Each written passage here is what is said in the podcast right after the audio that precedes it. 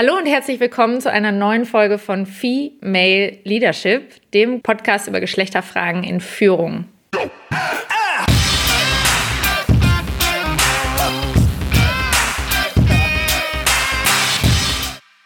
Heute nehmen wir mal einen etwas anderen Blick auf das Thema Geschlechterfragen in Führung und gucken global und insbesondere auch auf das Thema, was macht eigentlich Corona gerade mit dem Thema Geschlechtergerechtigkeit. Ich freue mich sehr, dass Julia Selle heute bei mir ist. Sie ist Leiterin des Repräsentanzbüros von SOS in Düsseldorf und Boris Breyer. Du bist Pressesprecher und langjähriger Mitarbeiter bei SOS Kinderdörfer. Schön, dass ihr heute Zeit genommen habt erstmal. Hallo. Hallo. Hallo. Die SOS Kinderdörfer sind ein unabhängiges Kinderhilfswerk mit Projekten in 137 Ländern.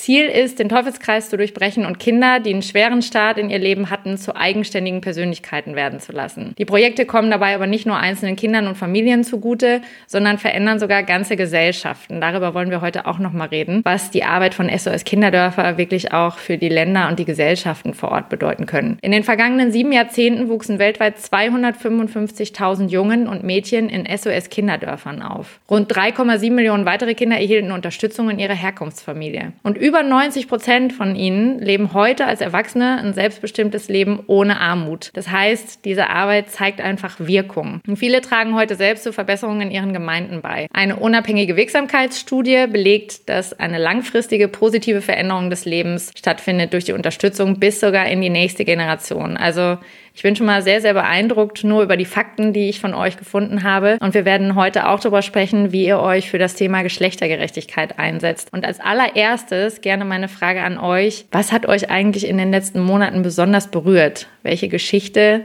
oder auch welche Begegnungen oder welche Fakten haben bei euch besonders Nachdruck hinterlassen? Boris, ich starte gerne mal mit dir. Ja, was mich besonders beeindruckt hat, ist auf einmal, unsere Arbeit lebt in Wahrheit davon, dass Mitarbeiter, dass Kollegen vor Ort sind und direkt Kontakt haben mit den Menschen, denen wir helfen. Und für mich gerade in der Rolle als Pressensprecher ist es jetzt so, dass ich nicht mehr irgendwo hinreisen kann und die Leute sehe, sondern nur noch mit unseren Mitarbeitern von Ort per Telefon, per Mail Kontakt habe und zu sehen, wie gerade in so einer existenziellen Krise wie dieser Pandemie unsere Leute vor Ort trotzdem, also wirklich direkt an der Front mit den Menschen arbeiten und sich Tag für Tag für die Menschen, mit denen wir arbeiten, einsetzen, ist immer wieder berührend. Hm, hast du ein Beispiel, wo gerade die Situation in den letzten Wochen auch nochmal besonders dramatisch sich entwickelt hat? Besonders schlimm oder was mir äh, sich am einbrennendsten eigentlich darstellt, ist die Situation auf Lesbos in Griechenland. Das heißt, wir haben es da nicht nur mit sowieso benachteiligten Familien und Kindern, mit denen wir arbeiten, zu tun, sondern wir haben es mit Menschen auf der Flucht zu tun, die schon vor Corona ja, in einer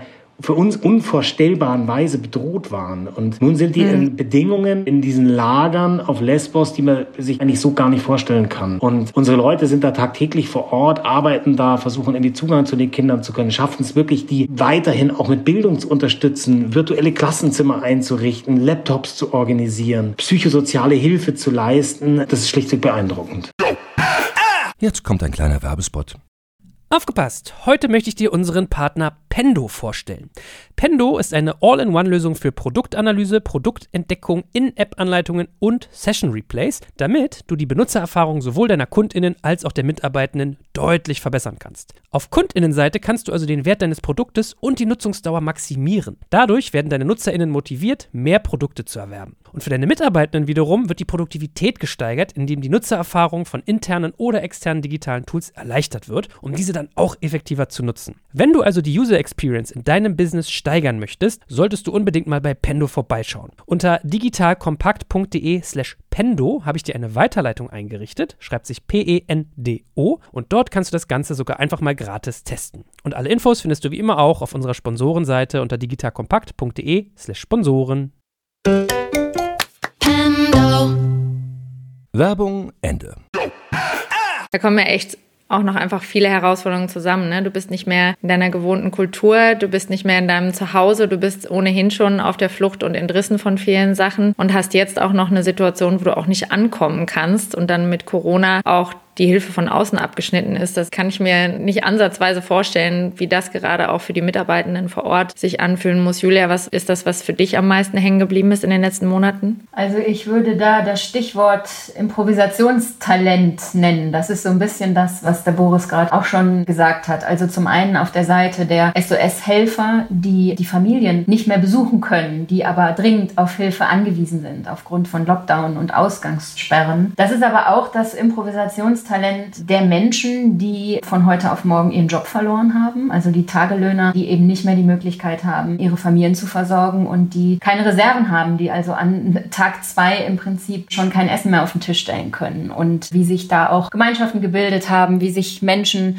zusammengetan haben unter dem Stichwort Improvisationstalent. Das hat mich schon beeindruckt. Kannst du da auch ein Beispiel teilen, wo du gesehen hast, wie diese Improvisation und Zusammenarbeit aussehen kann, ganz konkret? Ja, ganz konkret kommt mir da eine Schule in den Sinn, eine improvisierte Schule in einer Kirche, wo eben die Kirchenbänke ja, rausgetragen wurden. Das war in Ghana und kleine Plastikstühlchen im Abstand von anderthalb Metern eben aufgestellt wurden und dann vorne in der Kirche unterrichtet wurde, um eben möglichst viele Kinder zu erreichen. Und das sind so Sachen, die dann wirklich auch einen großen Nutzen haben für die Kinder vor Ort. Also eine ganz große Rolle spielt ja bei euch eben die Begleitung familiär gesehen. Also psychosoziale Hilfe hast du gerade schon angesprochen, Boris, aber eben auch ein ganz großer Hebel, den ich bei euch beiden jetzt rausgehört habe, Bildung. Wenn wir jetzt auf das Thema Geschlechtergerechtigkeit gucken, was ist denn da für euch vor allen Dingen das, wo SOS Kinderdörfer bei dem Thema ansetzt? Also wie ermöglicht ihr da mehr Gleichstellung oder auf welche Wege macht ihr euch da? Also ich würde ganz gerne mit dem Thema Bildung nochmal eben anfangen und meine Antwort da auch ein paar Zahlen sozusagen vorausschicken, die, glaube ich, deutlich machen, wie die weltweite Situation zum Thema Bildung und da auch gerade zum Thema Benachteiligung von Mädchen und Frauen aussieht. Also weltweit gehen 61 Millionen Kinder im Grundschulalter nicht zur Schule. Das ist natürlich eine immens große Zahl und die Mehrheit von ihnen sind nach wie vor Mädchen. Das ist vor allen Dingen in Afrika, südlich der Sahara so und auch in einigen afrikanischen Ländern, dass Kindern und gerade Mädchen häufig der Zugang zu Bildung einfach verwehrt wird. Also ein Beispiel aus Eritrea,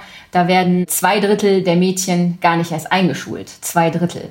Ja, und wenn es dann dazu kommt, dass die Mädchen es auf eine Schule geschafft haben, dann sind sie es leider auch, die die Schule frühzeitig abbrechen müssen. Also in Indien schließt nur jedes dritte Mädchen die Grundschule ab. Ja, und daraus resultiert natürlich auch leider, dass zwei Drittel der weltweiten Analphabeten nach wie vor Frauen sind. Häusliche Gewalt und die ja, Ausbeutung im Arbeitsleben, kurz gesagt die Unterdrückung der Frau, beruht ganz wesentlich darauf, dass Mädchen eben das Recht auf Bildung vorenthalten wird. Wenn Frauen eine Schule- oder Berufsausbildung bekommen, dann können sie sich viel besser gegen Bevormundung und gegen Diskriminierung wehren. Und wir sehen in unserer Arbeit, dass sie dies auch tun. Also Frauen sind selbstbewusster, wenn sie eine Ausbildung haben. Sie kennen ihre Rechte und sie setzen sich vor allen Dingen dafür ein. Und wenn wir die Bildungschancen von Mädchen und Frauen verbessern, dann heißt das auch, dass wir die weltweite Armut bekämpfen. Frauen arbeiten ja ganz oft in den Niedriglohnsektoren in vieler Länder. Und Frauen, die zumindest mal eine Grundschule besucht haben, die können einfach auch zum Familieneinkommen beitragen. Ja? Sie haben die Chance, ihre Kinder gesünder zu ernähren und sie unterstützen ihre Kinder auf dem Weg in die Ausbildung und vielleicht sogar bei der Selbstfindung. Sie wissen eben, wie es ist, selbst eine Ausbildung erfahren zu haben. Ja? Und deswegen ist auch ein Grundprinzip unserer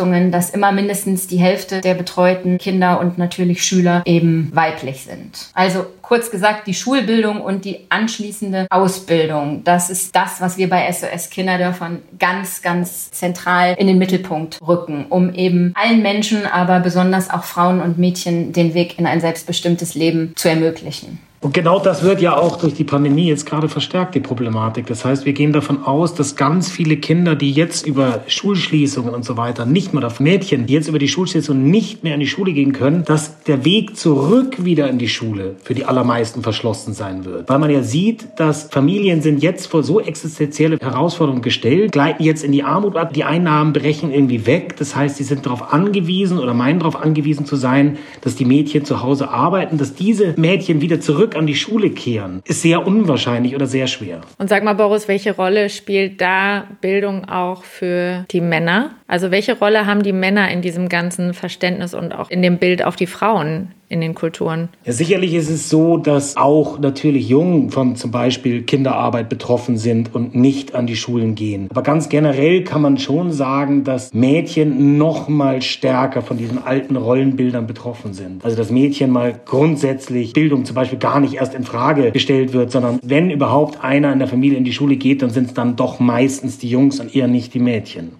Und wir haben ja vor unserem Gespräch schon mal überlegt, zu fragen, was ist das eigentlich, was ich kulturell begreifen muss? Ja, wenn ich jetzt in meiner Bubble Deutschland, Europa lebe, was muss ich kulturell begreifen, um zu verstehen, was die gesellschaftliche Herausforderung vor Ort auch ist? Also, ne, wir haben gerade ja schon auch drauf geguckt und gesagt, dadurch, dass ihr eben diese Kinder über die SOS Kinderdörfer berührt und bewegt und auch auf die Familienauswirkungen habt, habt ihr eben auch einen Impact auf die Gesellschaft vor Ort. Aber was muss ich erstmal verstehen, wenn ich in diese unterschiedlichen Kulturen gucke? Was ist da grundsätzlich eigentlich für ein Bild auf das Thema Jungen und Mädchen, Männer und Frauen? Also was begegnet euch da noch? Wir haben es hier, glaube ich, mit ganz anderen Rollenverständnissen und Traditionen zu tun. Das heißt, grundsätzlich kann man das schwer vergleichen mit der Situation in Deutschland. Also über Emanzipation in dem Sinne brauchen wir in vielen Ländern in Afrika, aber auch in Asien noch überhaupt gar nicht zu sprechen. Also da ist es tatsächlich so, dass das Bild nach wie vor so ist, dass die Frau zu Hause den Haushalt zu leiten hat und sich um die Kinder zu kümmern hat und der Mann im besten Falle die Familie ernährt. Nur faktisch ist es so, ich war jetzt vor kurzem erst gerade in Südafrika in einem einem großen Slum und habe gesehen, dass es in Wahrheit dann doch die Frauen sind, die das ganze Leben eigentlich reißen, kann man so sagen. Weil die Männer zwar dieses Bild haben, sie müssten das irgendwie leisten, haben in Wahrheit aber dann keine Arbeit, haben keine Bildung, können diesem Rollenbild gar nicht entsprechen und brechen dann oft auch psychisch unter diesem Druck zusammen, was oft dazu führt, dass dann eben extremer Drogenkonsum, Alkohol, häuslich Gewalt irgendwie herrscht und dann doch, das habe ich sehr so erlebt, die Frauen oft das Zepter übernehmen und schlussendlich die Verantwortung Verantwortung in der Familie. Hm. Also mich hat damals auch berührt, weil ich über eine Geschäftsreise nach Johannesburg gereist bin. Damals auch wir in Soweto waren, das ist ja das größte Township. Und auch da, wenn man da vorher nicht drüber nachdenkt, das sind ja Millionen, die da leben. Ich glaube, Soweto, der eine Teil, in dem wir waren, ist so groß wie ganz Hamburg von der Einwohnerzahl. Und auch diese Dimensionen vor Ort zu spüren. Und ihr habt das gerade schon gesagt, diese Tagelöhner, das hat sich mir unheimlich ins Gedächtnis eingebrannt, dass an jeder Ecke Menschen stehen, die versuchen, in diesem Moment irgendwie zu Geld zu kommen. Also egal, ob die Hilfe beim Einparken oder an der Ampel irgendwie dir den Müll abnehmen oder irgendwas an Zeugs am Straßenrand verkaufen, dass es alles so sehr von heute auf morgen lebt. Ja, also gar nicht so wie wir jetzt auf ein soziales Netz zurückfallen, weil da gibt es nichts, da gibt es kein Hartz IV, da gibt es keine Tafel, die geordnet irgendwo einsortiert ist, wo du weißt, da kann ich dann zumindest zum Essen hingehen oder in dem Rahmen, wie wir hier ja auch viele Maßnahmen haben. Also was ist eigentlich das, was wir gerade jetzt durch Corona auch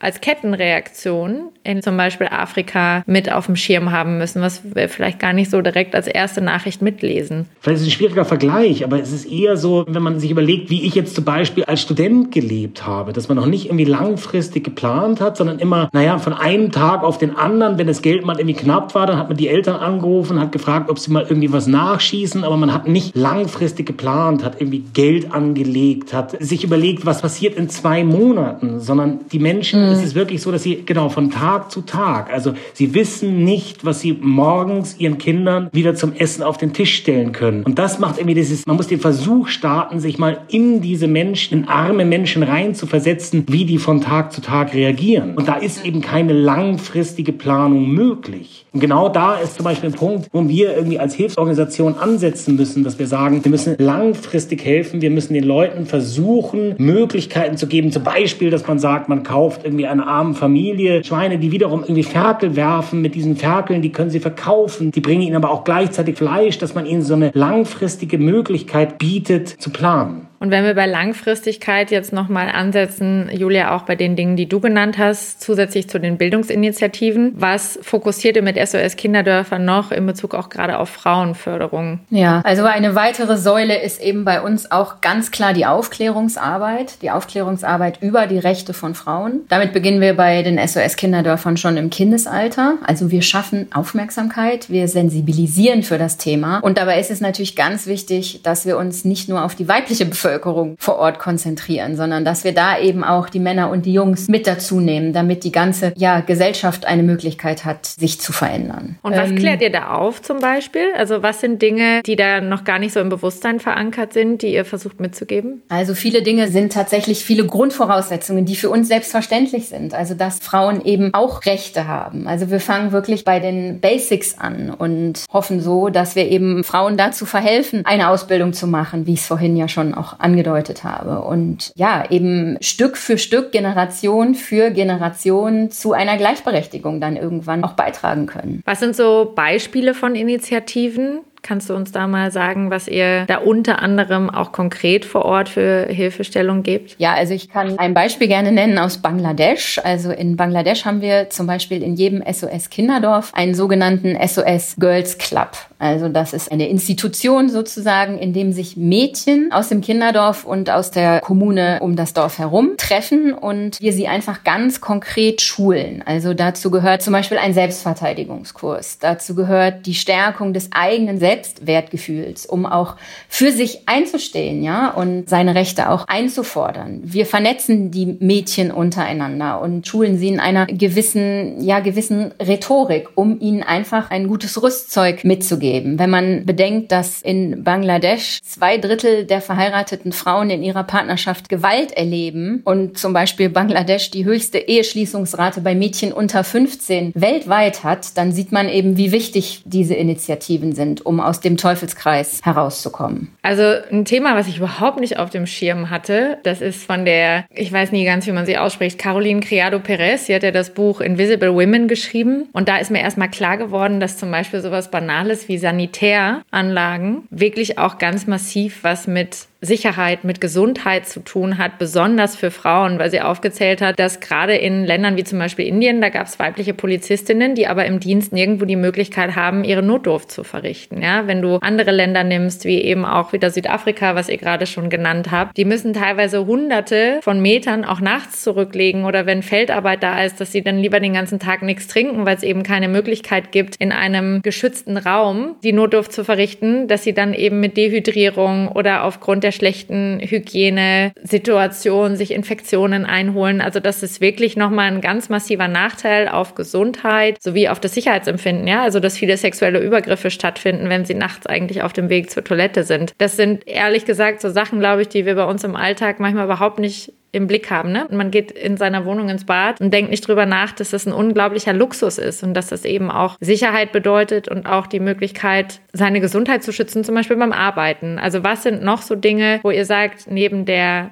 Bildung und der Aufklärungsarbeit, das ist noch ein großer Hebel, an dem er auch ansetzt, Boris. Was muss man dann noch im Blick haben, wenn man das aus unserer Bubble heraus vielleicht nicht sieht? Ja, selbstverständlich geht es natürlich auch darum, dass einfachste Dinge, die für uns völlig normal sind, also schon im Kindergarten lernen die Kinder bei uns irgendwie, dass man sich die Hände regelmäßig wäscht, dass man vielleicht irgendwie einmal oder zweimal Happy Birthday to you hm. singen muss, solange man das irgendwie tut. Das ist natürlich auf Kontinenten wie in Afrika oder Asien völlig unvorstellbar. Natürlich sind das Dinge, die wir, die unsere Mitarbeiter tagtäglich, auch jetzt natürlich, ähm, in unsere alltägliche Arbeit mit einbringen. Den Familien mhm. und den Kindern zu zeigen, wie kann Hygiene funktionieren? Wie oft muss ich mir die Hände waschen? Wie wichtig ist es, dass ich mein Wasser nicht aus dem nächstgelegenen Rinnsal trinke? Dass ich Wasser zum Beispiel richtig abkoche? Alles das sind Fragen, wo wir natürlich auch ansetzen. Mhm. Ich glaube, ich habe von euch auch so ein Händewaschvideo, ne, Händewaschtanz-Video gesehen von SOS Kinderdörfer und gedacht, ja, das sind Kleinigkeiten, die ja auch zum Thema Bildung gehören. Ne? Also was muss ich in Sachen Hygiene berücksichtigen, damit ich gesund bleiben kann. Und ich glaube, Julia, dass wir uns im Vorfeld auch schon mal unterhalten hatten, dass ihr euch überwiegend ja auf drei Säulen aufstellt. Du hast zwei gerade schon genannt, also die Bildung bzw. Ausbildung, aber auch die Aufklärungsarbeit. Du hast mir aber gesagt, dass ihr auch im Bereich Familienstärkung noch einen Fokus setzt. Was muss ich mir darunter vorstellen? Genau, also die Familienstärkung ist großer Fokus unserer Arbeit, weil wir eben Familien unterstützen wollen, die vor dem Scheitern stehen, die eben aus Not und aus Überforderung Forderung ihre Kinder vernachlässigen und die vielleicht sogar kurz davor stehen, ihre Kinder abzugeben. Ja, also mit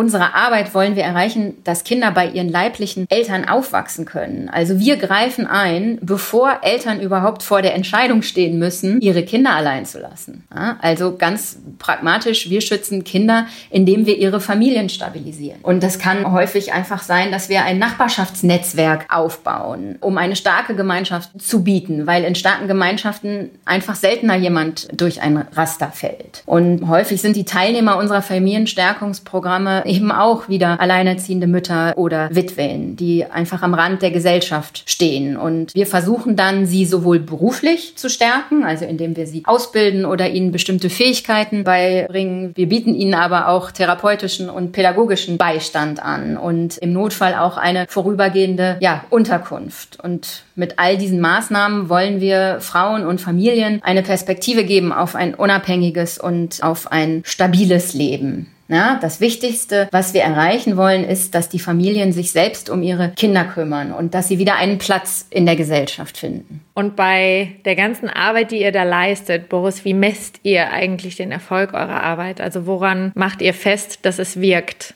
Ja, wir haben eine relativ strenge Erfolgskontrolle. Das heißt, für alle Projekte, die wir weltweit haben. Das heißt, wir hinterfragen ständig, welche Mittel wurden eingesetzt und welche Ziele wollten wir erreichen und wo stehen wir da jetzt. Und mhm. im Bedarf muss man natürlich die Maßnahmen dann immer wieder anpassen. Uns ist da extrem wichtig, gerade auch natürlich, weil wir darauf angewiesen sind, dass die Menschen ja sagen, wir spenden für die SOS Kinderdörfer und unsere Arbeit, dass da ein höchstes Maß an Transparenz hergestellt ist. Und deswegen haben wir zum Beispiel einen sogenannten Impact Report, also einen Wirkungsbericht. Den kann jeder einsehen und der belegt, wie unsere Arbeit wirkt. Und tatsächlich ist es so, dass man daraus rauslesen kann, dass eigentlich aus den allermeisten unserer Jugendlichen wirklich, wenn man das so sagen kann, was geworden ist. Wir begleiten ganz viele Kinder, im Schnitt zum Beispiel 17 Jahre lang in einem Kinderdorf. Und da kann ich wirklich sagen, dass die betreuten Kinder, die uns verlassen, in den fast allermeisten Fällen zu unabhängigen, gebildeten und vor allem motivierten Personen herangewachsen sind. Und das ist ja auch irgendwie unser Ziel, dass diese Kinder später mal, das ist dieser Aspekt der Langfristigkeit, zu aktiven Mitgliedern in der Community werden und der Gesellschaft wieder etwas etwas zurückgeben. Und das können wir anhand von Zahlen immer wieder gut belegen. Von dem, was du beschrieben hast, nehme ich zumindest mit, dass jeder Euro, der an euch gespendet wird, definitiv sich vermehrt. Allein dadurch, dass ich nicht nur die Armut vor Ort reduziere, sondern auch über die erhöhten Bildungschancen sogar dafür Rahmenbedingungen schaffe, dass Geld generiert wird an den Stellen, wo normalerweise Geld weiterhin empfangen werden müsste. Ja, also damit kann es ja eigentlich nur eine mehrfache Win-Win-Situation sein, sodass wir auf mehreren Ebenen einfach da wirklich nachhaltigen Impact haben. Was mich zum Abschluss von unserem Podcast auf jeden Fall für die Hörerinnen und Hörer noch extrem interessiert ist, was können diejenigen, die zum Beispiel auch jetzt zuhören, ganz konkret tun? Also wenn ich unterstützen möchte und sage, boah, das hat mich berührt, ich möchte dazu beitragen, dass wir da weltweit die Lücke zwischen arm und reich sich nicht noch weiter auseinanderreißen lassen, dass wir über die Versorgung mit Bildung weltweit einfach auch ein gesellschaftliches Stabilisierungsprinzip ja in Gang halten. Also wie kann ich konkret unterstützen, Julia? Ja, vorweggeschickt, also wir sind als SOS Kinderdörfer auf Spenden angewiesen. Wir finanzieren die Projekte in 137 Ländern durch unsere großartigen Unterstützer und da ist natürlich jeder Euro sozusagen willkommen. Man kann das einmal mit der klassischen Spende tun, in der man ein spezielles Projekt oder ein Land unterstützt unterstützt oder in der man eben projektungebunden spendet und die SOS Kinderdörfer das Geld dann dort einsetzen können, wo es am nötigsten gebraucht wird. Dann haben wir jetzt relativ neu einen Geschenkeshop online gestellt. Also ich denke, wir alle kennen irgendwie das Gefühl, es hat jemand Geburtstag, aber irgendwie haben wir alles. Also was schenken wir? Warum nicht mal ein Geschenk, was anderen hilft? Also zum Beispiel ein Moskitonetz, eine Wasserpumpe, ein Kita-Platz, oder sogar eine Milchkuh oder eine Ziege als Geschenk für Freunde auswählen online und dann den Beschenkten eben mit einer individualisierten Karte über unsere Plattform zu beglücken und so ein Geburtstagsgeschenk zum Beispiel zu finden, was allen hilft. Dann gibt es auch die Möglichkeit bei Anlässen, also zum Beispiel bei Jubiläen, bei Festen oder bei einer sportlichen Aktivität wie zum Beispiel Marathonlauf Geld einzusammeln. Und dafür haben wir eine sogenannte Anlassseite kreiert, eine eigene Website www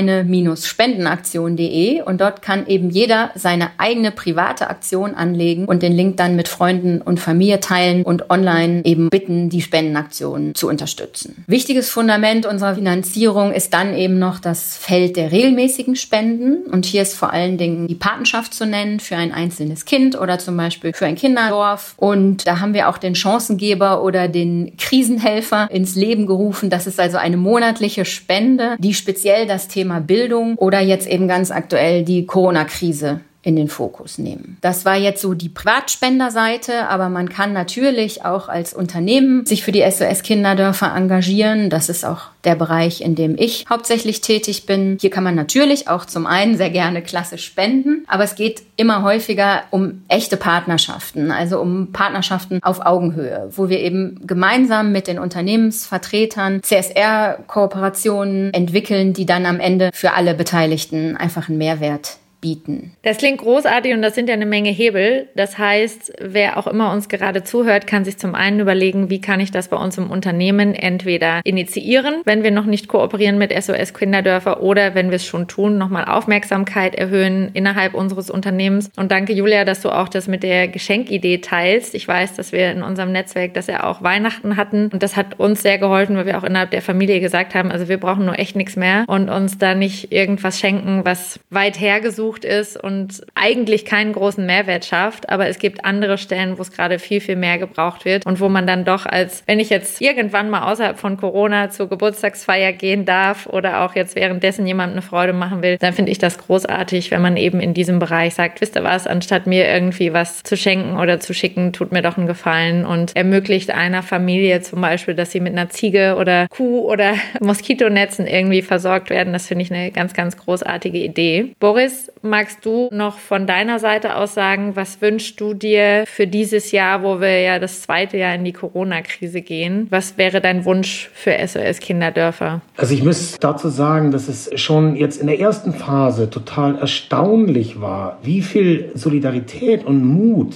die Menschen in Deutschland aufgebracht haben, obwohl ja ganz, ganz viele zum Beispiel auch bedroht sind, dass sie ihren Job verlieren, in Kurzarbeit sind, nicht wissen, wie es im nächsten Jahr irgendwie weitergeht. Und trotz alledem haben wir eine Solidarität und Bereitschaft zu helfen erfahren, wie in kaum einem Jahr zuvor. Und ich würde mir wünschen, dass dieses Mitgefühl und diese Menschlichkeit, die uns wiederum helfen, Millionen Kinder durch diese Krise zu begleiten, auch weiter erhalten bleibt. Und dass alle verstehen, dass wir gerade jetzt zusammenstehen müssen. Und die, denen es noch deutlich schlechter geht als vielen Menschen hier, nicht im Stich lassen dürfen. Vielen Dank, Boris, für diese Worte und auch Julia, dir nochmal ganz herzlichen Dank, dass du das auch in unserem Netzwerk immer wieder in den Fokus rückst, darauf aufmerksam macht, dass ihr für so ein so wichtiges Thema unterwegs seid. Als ich Anfang des Jahres mal geguckt habe, was die Google-Trends waren, das bestätigt, was du sagst, Boris. Es wurde noch in keinem Jahr so oft gegoogelt, wie kann ich spenden? Und zwar häufiger als wie kann ich Geld sparen? How can I be an ally? Also wie kann ich unterstützen? Unterstützer sein, anstatt how can I be an influencer? Wie kann ich in den Social Media mich toller darstellen? Und das finde ich ist ein schöner Trend aus dem letzten Jahr, der zeigt, dass Menschen eben in der Krise auch durchaus zur Solidarität und Kooperation in der Lage sind. Und ich freue mich sehr, wenn sich das dieses Jahr fortsetzt, auch bei euch, die uns gerade zuhören. Ganz herzlichen Dank für die ganzen Infos, die ihr heute geteilt habt mit uns. Vielen Dank an dich, Marina.